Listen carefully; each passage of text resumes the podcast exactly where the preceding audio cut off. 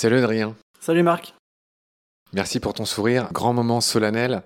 Je vais prendre un tout petit peu de temps quand même pour te remercier. Alors pour une fois au début de l'épisode plutôt qu'à la fin, je pense qu'on va tous les deux s'effondrer quand on aura fini notre marathon. Euh, on cache pas aux auditeuristes que là, ça fait 5 euh, heures qu'on enregistre euh, tous ces épisodes sur la migration des oiseaux.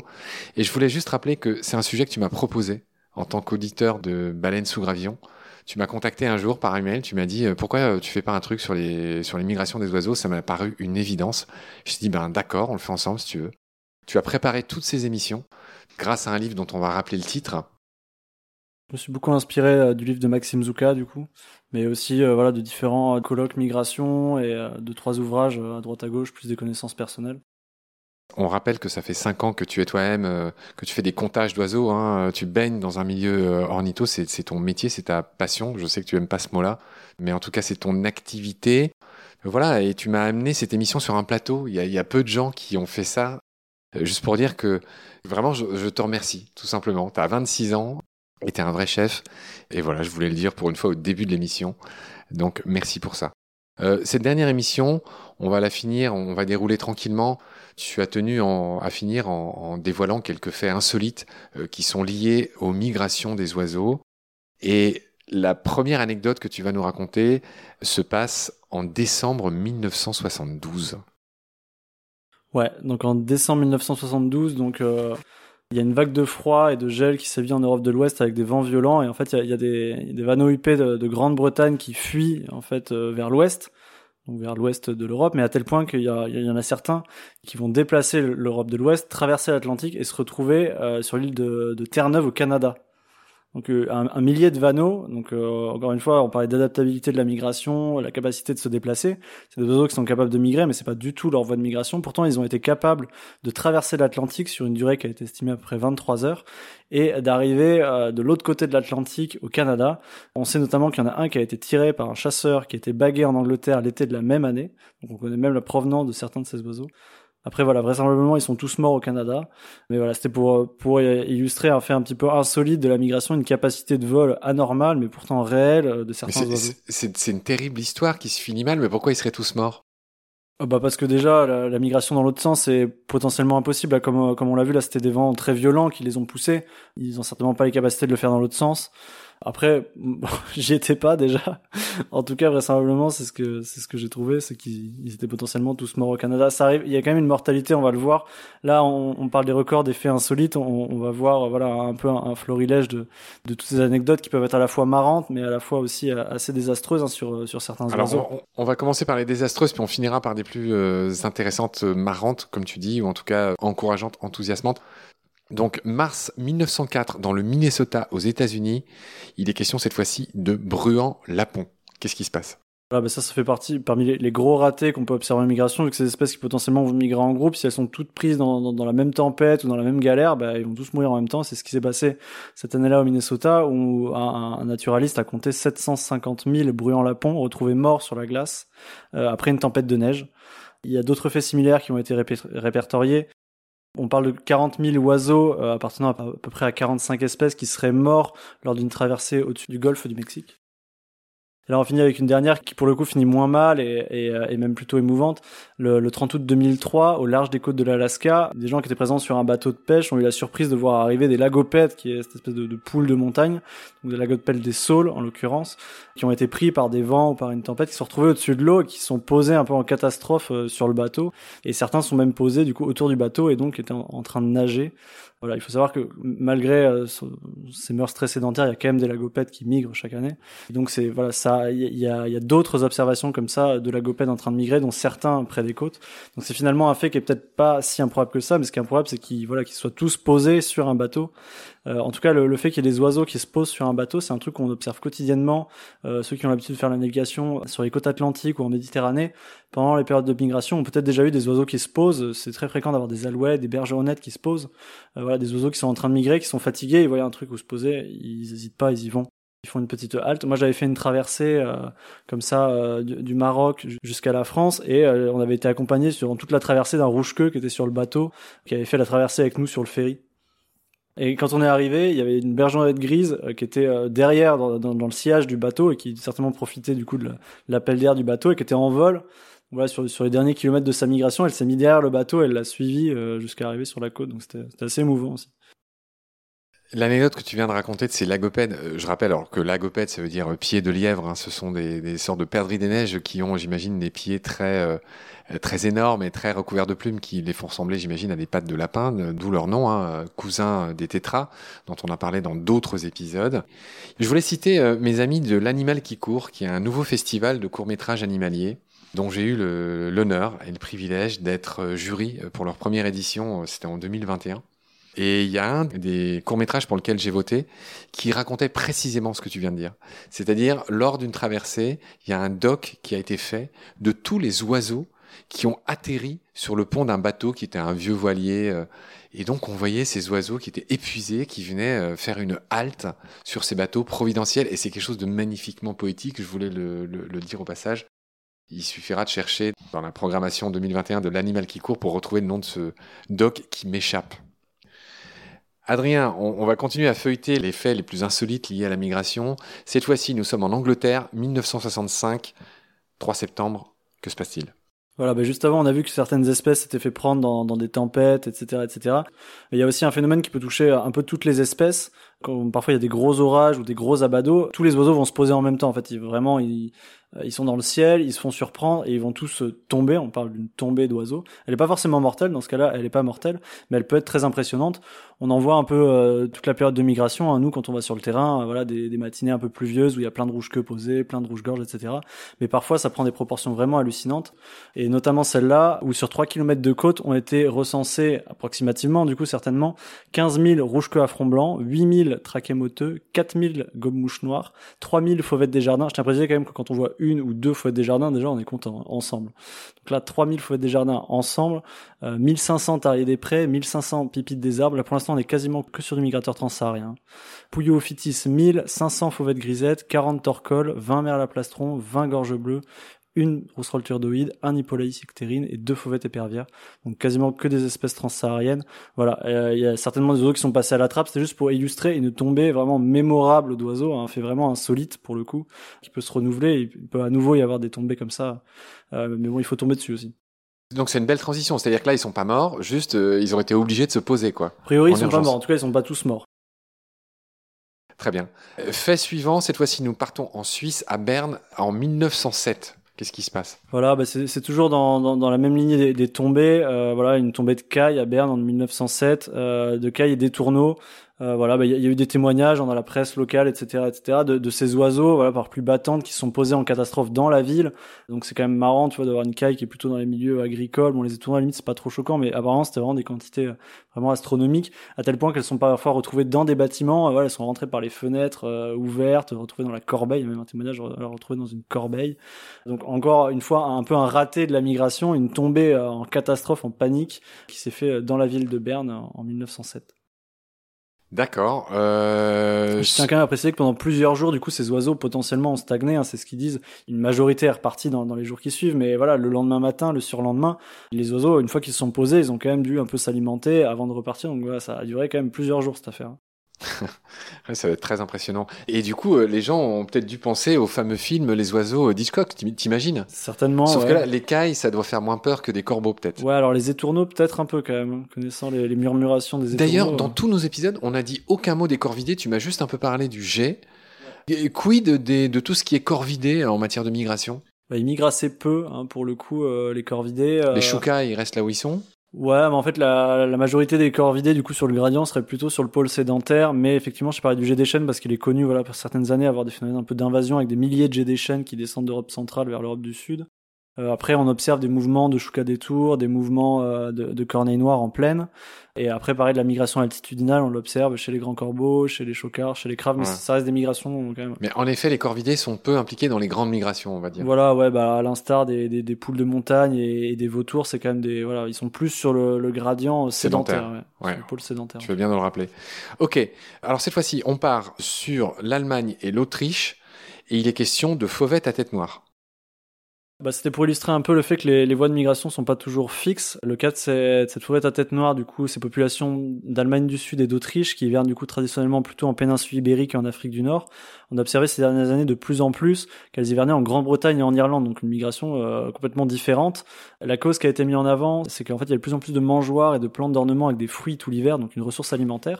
La deuxième cause, c'est que du coup, le trajet est deux fois moins long, le taux de survie est meilleur, et du coup, les oiseaux reviennent plus vite sur les sites de, de reproduction, ce qui fait que sur une même population, celles qui avaient euh, peut-être par hasard au début hiverné en Grande-Bretagne et en Irlande, elles ont passé un meilleur hiver et elles sont arrivées plus tôt sur le site de reproduction, donc elles ont pu léguer ce patrimoine génétique, si tu veux. Et du coup, petit à petit, au fil des années, en fait, la, stratégie de cette même population a un peu dévié de du coup la migration classique vers la péninsule ibérique, Afrique du Nord, vers une migration un peu Grande-Bretagne-Irlande. Et ça, c'est a priori assez lié aux activités euh, humaines des mangeoires, des plantes d'ornement, etc., etc. Et ça illustre aussi parfaitement la plasticité de la migration, quoi, la réponse adaptative des oiseaux face à un changement euh, alimentaire. Quoi. Adrien, l'exemple suivant est plus récent fin avril 2004. Il est question de Paruline dont on avait parlé. Je vais en dire un mot. Je vais saluer l'ami Nicolas de Matevon au passage, celui qui a écrit ce fabuleux bouquin euh, sur les animaux parlent, sachons les écouter. C'était toute la série d'épisodes bioacoustiques dans Baleine sous gravillon. Et lui, il, était allé l'étudier, tu sais, en, Amazonie, euh, dans la Mata Atlantica. Enfin, il était allé étudier dans la Mata Atlantica au Brésil. C'est Paruline là. Et bref, toi, tu nous parles d'autres Parulines là en 2004. Euh, de quoi s'agit-il? Ouais, c'est vraiment, enfin, je sais pas, moi, c'est une petite histoire qui me touche, je la trouve vraiment, vraiment sympa. En fait, c'est des, des parulines dorées, du coup, c'est l'espèce qui avait été, été, équipée de GLS, donc c'est une petite balise, vraiment, euh, voilà, pour l'étude de, de, la migration de cette espèce, ou même, euh, voilà, son, sa biologie, etc., etc. En fait, ils ont, ils ont mis en évidence un truc qui était pas du tout soupçonné. C'est qu'en fait, quand les, les parulines sont arrivées sur leur site de reproduction, alors qu'elles venaient de finir, du coup, leur migration de printemps, donc, à un moment, tu, tu l'imagines où elles sont un petit peu fatiguées, euh, euh, épuisée, contente d'arriver, quoi. Elle rebrousse chemin sur 700 km d'un coup, comme ça. Et en fait, c'est corrélé avec l'approche d'une énorme tornade qui a déferlé sur la région. Et sauf que quand elles ont fait demi-tour, la tornade était à 900 km. Et en fait, elles ont quitté les montagnes sur lesquelles elles venaient d'arriver pour quelques jours. Elles ont laissé passer la tempête et elles sont revenues donc sur les monts Cumberland. Elles sont revenues début mai, donc quelques jours après, une fois l'ouragan passé. Et donc euh, ces, petits oiseaux équipés euh, d'une balise, euh, voilà, pour étudier leur mouvement à échelle de l'année, on s'est rendu compte, on sait pas encore trop pourquoi, enfin peut-être que ça a été démontré depuis, mais bon, là en tout cas, elles ont elles ont senti l'orage venir, elles ont fait demi-tour pour laisser passer la tempête et après elles sont revenues. Adrien, on avait promis des choses réjouissantes, des choses magnifiques pour finir après les, les, grands malheurs de certaines migrations. On va parler de ces rares cas où l'homme aide les oiseaux. C'est-à-dire qu'on a commencé cette série d'épisodes en parlant euh, du baltrap des chasseurs sur les cols des Pyrénées euh, qui flinguent à tout va, euh, mais effectivement, enfin pour s'amuser quoi, enfin et qui dégomment des, ces oiseaux qui sont juste en passage de migration. No comment. On voudrait finir par quelque chose de plus réjouissant. Et donc je te laisse la parole. Ouais, bah sur sur, sur certains certains ornithos, certains groupes, certaines associations qui qui ont essayé du coup de de modifier la voie de migration d'une espèce. Ça pose quand même des questions éthiques. Hein.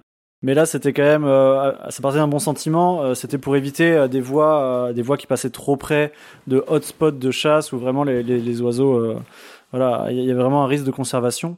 Ça a été aussi le cas pour des espèces qui ont été, voilà, exterminées de certains pays, pas forcément par les chasseurs hein, pour le coup, mais voilà, l'espèce avait disparu. Et dans le cas de programmes de réintroduction, il fallait que ces, oiseaux migrent. C'est notamment le, ce qui s'est passé avec les ibis chauves lors d'un programme de réintroduction en Allemagne. Et en fait, ils, ce qu'ils ont fait, c'est qu'ils ont imprégné un petit peu ces oiseaux. Ils les ont habitués à voler avec un, un ULM et un deltaplane.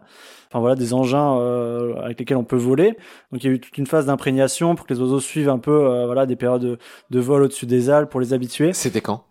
C'était en dans les années 2019-2020. Et en fait, après, ils ont euh, accompagné ces jeunes euh, ibis chauves euh, dans leur traversée, donc en leur montrant un petit peu la voie avec les différentes zones de halte, etc., etc., puis pour voir aussi si la migration se passait bien. Bon, il y avait certainement un coup de com aussi derrière, j'imagine.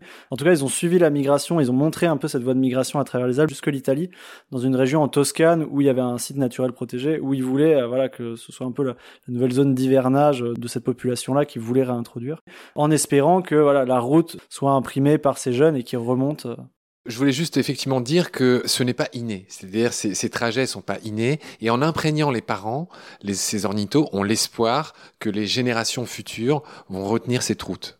Puisqu'ils suivent leurs parents, c'est ça. Voilà, ouais, ça marche pour certaines espèces. Bon, là, j'ai pris le cas de l'ébichot, mais il y a aussi, euh, ça a été fait chez les oies, ça a été fait chez d'autres espèces, chez lesquelles, voilà, la composante grégaire et, famille est très importante euh, pour la migration des jeunes oiseaux. C'est peut-être là-dessus que tu vas finir, du coup? Alors oui, carrément. Je voulais citer, euh, en France, il y a un homme célèbre pour ça, c'est Christian Moulec, Christian Moulec, avec son ULM, qui a guidé des nonettes, donc ce sont des oies naines, qui ressemblent beaucoup aux bernaches, mais qui ont pour le coup plus de... C'est pas que la joue qui est blanche, c'est les deux tiers de la tête qui est blanc, enfin voilà. Donc ça, ce sont les nonettes, hein, appelées comme ça en raison des, religieuses, qui ressemblaient à des petites nonnes, en fait, on, va dire. Bref, Christian Moulec, c'est un ancien météorologue, euh, c'est un passionné de d'ULM. Et donc lui, ce qu'il a fait, c'est que en 95, il a commencé à voler avec euh, deux petites oies qui s'appelaient Fifi et Loulou sur une aile delta motorisée. Donc il s'est rendu compte que bah, c'était des oies imprégnées hein, qui le suivaient, c'est-à-dire on connaît ce phénomène depuis Conrad Lorenz, tu, tu l'as évoqué tout à l'heure brièvement, mais en gros ça consiste à laisser éclore les œufs près de soi, et le premier être vivant qui bouge est considéré comme un parent. C'est ça l'imprégnation pour la faire rapide. Et donc Christian Moulec, il a vu que ça marchait, L'année suivante, en 96, Christian Moulec, ce passionné d'ornithologie, bah, il a traversé la France avec 11 bernaches nonettes. Ça a été filmé. C'est une prouesse qui est célèbre, qui est d'une poésie infinie, qui, euh, bah, dont beaucoup de gens se souviennent en France, hein, même si ça date de 96. Et voilà, donc il y a eu des histoires avec euh, Jacques Perrin, qui est mort d'ailleurs cette année. Euh, je salue sa mémoire au passage, grand inspirateur de baleines sous gravillon. Et voilà, et depuis Christian Moulec, il a imprégné plein d'autres oiseaux. Il a même participé à plein d'autres docks. Et effectivement, c'est exactement exactement ce que tu as dit. Le but était de guider ces oiseaux par des itinéraires qui étaient beaucoup plus safe vis-à-vis des chasseurs ou vis-à-vis d'autres problèmes, vers des endroits où, l'espèce n'allait plus. Et donc, Christian Moulec, en l'occurrence, c'est Nonette, il les a guidés euh, jusqu'en euh, Scandinavie. Et le but, c'était pas juste de faire cette espèce de prouesse pour montrer que c'était possible, c'est que, c'est du coup, ça a été possible. Il a réussi à la réimplanter euh, là-bas. C'était sympa de finir ces épisodes sur cette note d'espoir. Ce que tu dis est vrai, et c'est vrai que c'est magnifique en termes de migration, en termes de volonté humaine, mais il faut quand même signaler qu'il y, a eu un peu un retour de bâton violent et inévitable. C'est vu qu'on avait mis deux espèces ensemble pour cette imprégnation, il y a eu de l'hybridation. Oui, donc qui dit hybridation dit euh, une fertilité moindre aussi de, la descendance. Donc finalement, dans, dans, cette idée de réintroduction, de conservation, voilà, c'était pas parfait. Ce que ça a eu, c'est quand même une, une bonne volonté hein, qui a souligné, mais que euh, voilà, comme pas mal d'éléments de conservation et de gestion. Finalement, la main de l'homme qui veut essayer de réparer ce qu'elle a elle-même fait, c'est pas toujours parfait. Cher Adrien, je voudrais te laisser le, le fin mot de l'histoire. Euh, toi, est-ce que tu as envie de dire quelque chose sur euh, ces migrations des oiseaux qui sont quand même, euh, je veux dire, un des faits naturalistiques les plus émouvants du monde quand même? On a vu les records, on a vu comment c'était fait. Enfin, c'est quand même une prouesse de dingue ce qu'ils arrivent à faire ces oiseaux. Ouais, bah, déjà j'aimerais te remercier pour m'avoir donné l'opportunité, même si c'est pas parfait, voilà, de brasser un peu euh, l'ensemble de la migration. C'est un peu la première fois que j'ai l'occasion, et effectivement c'est long, ça nous a pris plus de 5 ou 6 heures, voilà, de parler de l'ensemble du phénomène, euh, même si voilà, c'est pas forcément toujours euh, parfait. ça a été compliqué, mais merci en tout cas de m'avoir donné l'opportunité de le faire. Après, ouais, pour finir sur un mot sur la migration, moi c'est vraiment quelque chose qui a marqué ma vie évidemment, mais même qui, c'est un peu un, un, plaisir quotidien de voir ces oiseaux qui arrivent, qui repartent, de comprendre un peu, voilà, c'est pas juste je vois un oiseau, je sais plus ou moins ce qui se fait. Moi, en tout cas, ça m'a beaucoup épanoui. C'est vraiment trouver une, une richesse dans, dans la nature. Et c'est un truc que sans forcément le faire exprès, j'ai un peu transmis autour de moi. C'est-à-dire qu'en force d'en parler, de regarder, les gens sont mis à s'intéresser. Au début, les mêmes questions, euh, bah, mais ça, ça migre, ça migre pas. En fait, finalement, des gens qui sont pas du tout ornithologues, eux aussi retrouvent au quotidien un peu euh, ce, côté sympa de voir un oiseau qu'ils n'ont pas vu, de se poser la question, bah tiens, euh, il est en dehors de son habitat, donc qu'est-ce qu'il en halte, etc., etc. Et c'est vrai que ça fait plaisir, ça rajoute vraiment quelque chose dans dans les balades quotidiennes, pas forcément les prospections naturalistes, tout ça.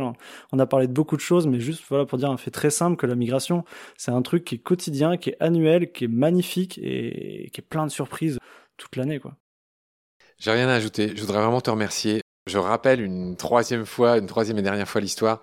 Tu es un auditeur de Baleine sous Gravillon. Tu m'as écrit un jour pour me dire pourquoi tu fais pas quelque chose sur la migration des oiseaux? J'ai tout de suite euh, pensé que c'était une très bonne idée.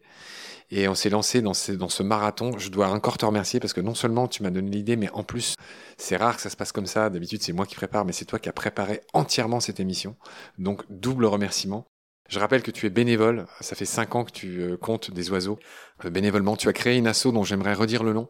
Ouais, CEPAL, comptage, protection, animation Alizarieta, qui est un, petit col euh, des Pyrénées basques. Voilà, vous avez besoin de sous, j'imagine, de subventions. Ah oui, oui, comme euh, on va pas être trop mauvais. bah comme moi, oui, merci de le dire. Effectivement, bah les gens pensent que parce qu'on est passionné, c'est gratuit et qu'on fait ça d'amour et d'eau fraîche, mais bah non, on a besoin d'aide comme tout le monde. Et et tu m'avais dit quand on préparait l'émission que c'est vrai, parce qu'on est bénévole, les gens pensent que bah c'est parce que c'est la passion, c'est normal. Mais en fait, bah, on a besoin d'aide aussi. Tu veux dire un mot là-dessus? Ouais, ouais. Bon après, c'est le but, c'est pas d'arracher une larme, mais effectivement, il y a, y a quand même beaucoup d'associations naturalistes. Bon, nous, on est vraiment une toute petite association naturaliste avec vraiment un projet très précis, mais en règle générale, c'est vrai que il y a pas mal, il y a pas mal de projets d'associations qui comptent énormément sur un investissement bénévole, sur une soi-disant passion, mais qui va au-delà de ça. Il y a aussi des, des convictions, une abnégation, une volonté de soit faire changer les choses, soit faire changer le, regard euh, sur quelque chose. Euh, nous, vraiment, si je peux me permettre de donner cet exemple, tu vois, dans le Pays Basque, quand on arrivé, quand j'ai commencé il y a 4-5 ans en 2017, on arrivait euh, en septembre, août, les gens nous disaient ah vous venez compter les, les palombes, tu vois, les pigeons ramiers. Il y avait, il y avait que ça. Alors que quand tu viens au 15 août, t'as pas une palombe migratrice comme on l'a vu, elles arrivent à partir d'octobre. Donc un mois, un mois et demi avant, c'était le seul truc qu'ils connaissaient. C'était la première question qu'on nous posait. Et là, maintenant, euh, à force de, voilà, au bout de 4, 5 ans de répéter les mêmes choses, euh, les gens, quand on arrive au 15 août, ils nous disent alors, vous comptez des rapaces, vous comptez des cigognes, vous en avez vu. Enfin, il y en a encore qui nous parlent de la palombe dès le 15 août, mais ça commence à diminuer. Enfin, on a vraiment senti euh, que les gens avaient pris un petit peu conscience du phénomène global de la migration. Et ça, ça a été vraiment un, un énorme remerciement pour nous, quoi, pour l'investissement qu'on avait sur ce col, quoi, entre autres. Je te remercie beaucoup pour ce cadeau. Tu as été un cadeau pour Baleine sous Gravillon. Voilà, ça a été dur. 5-6 euh, heures d'enregistrement. Merci infiniment. On va pas s'éterniser en remerciements et en, et adieu. J'aurai le plaisir de te revoir euh, bah, euh, très vite. Et j'irai évidemment te voir sur ces cols basques où tu fais tes, tes, comptages. Et puis on va se revoir aussi très vite. Tu es évidemment un ami de Baleine sous Gravillon. Voilà, juste merci infiniment. Prends soin de toi. À très vite. Salut. Je te remercie encore une fois, Marc. Et puis à très bientôt, j'espère.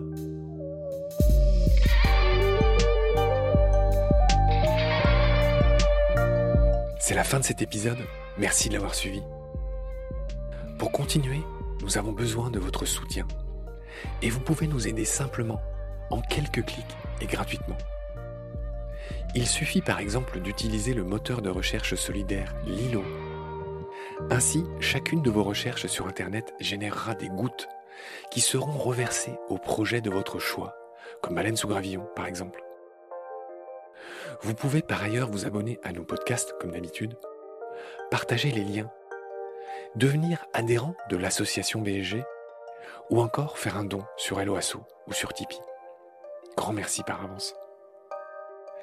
Je remercie tous mes équipiers pour leur aide précieuse. Je vous retrouve bientôt pour de nouveaux épisodes. Et d'ici là, prenez soin de vous et de ce qu'il y a autour de vous. Merci. À bientôt.